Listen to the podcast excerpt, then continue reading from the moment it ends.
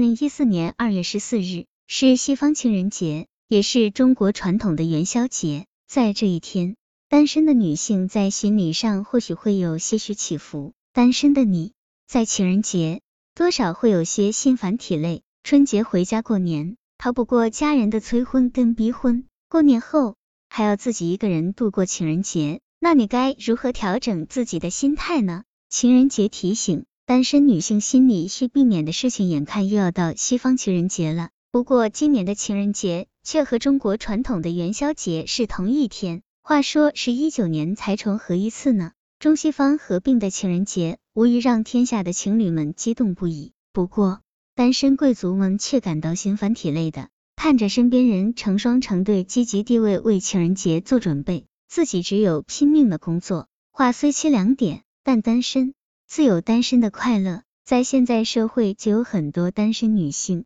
并以此为乐。但是单身女性千万要警惕一些心理问题。那么单身女性心理有哪些需要警惕呢？单身女性心理必须避免以下的几个方面：第一，节日恐慌症。你工作很累。但奇怪的是，你还害怕过节，尤其是像情人节这种节日。单身的你，要么没有人送玫瑰，要么会收到不止一束玫瑰，前者未免凄凉。这意味着你又要独自回到清冷的小窝，之前还要忍受满大街手捧玫瑰、亲密牵手的情侣们的刺激。前男友也许良心发现，会给你一个安慰的电话，但只怕这会更添你的哀怨。最后。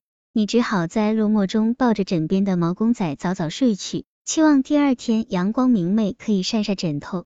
后者貌似光鲜，其实过犹不及，危机四伏。你和这一天像你是好的男人们之间的关系，并不会因为节日的到来而有质的飞跃。很可能的结果是在周围都是甜蜜情侣的西餐厅里，你和这位男士貌合神离的吃完这顿心不在焉的晚餐。然后独自一人手捧玫瑰回到寂寞的小窝。渐渐的，你的节日恐慌症越来越严重，以每逢节日焦虑不安、六神无主、无所事事为常见症状。对了，你的生日愿望总是希望自己能够嫁出去，这个愿已经许了很多年。第二，沾点不良嗜好。最初，你和每一位少女一样，纯洁、童真、绰约如处子，不食人间烟火。一次次的爱断情伤之后，你要么吞云吐雾，要么浅斟低吟，慰藉着自己孤独的内心。反正也没有谁会来管你，暂时也没有养儿育女、调理身体的需要。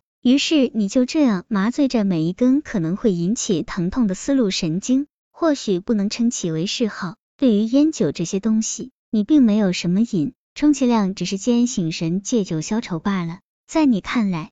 明知烟伤肺、酒伤胃，但也比没烟没酒空伤心来得好，所以要真记起来也难。第三，特别八卦单身女人的身边，肯定有几个类似于电影《无穷动》里那几个唠叨女人一般的闺中密友，个个都是刀子嘴，每逢扎堆就你一言我一语的数落身边的每一个男人，并以此为乐，大到天下娱乐盛世，包括最新一位某女郎的三维。小到草根阶层情感实况，比如楼下那家服装店老板娘，似乎有好几个相好。不过说来说去，归根到底，话题还是会集中到男人身上。反正身边的男人们不是没有人情味，就是没有情人味。最终得出结论：全球化语境下的大背景如此，难怪你单身，可悲啊！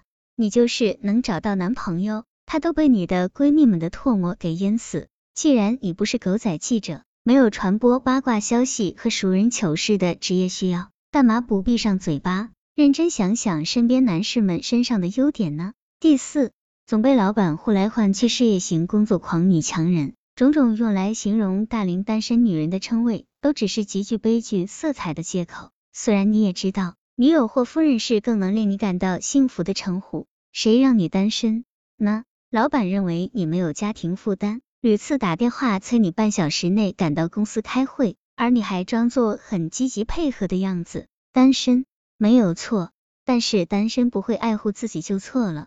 情人节就在明天，你不可能马上去大街上拉一个男友，或者去出租一个男友，但你可以安安静静的过。在没有情人之前，自己就是最好的情人，也是最重要的。学会爱自己，才会爱别人。你可以下班后叫上单身好友或一个人去吃自己喜欢的东西，然后去做一个护发或美容，或去泡一下温泉。最后回家听听音乐，看看书，逗逗狗狗。除了玫瑰和巧克力，你有很多方式去取悦自我，让自己开心的。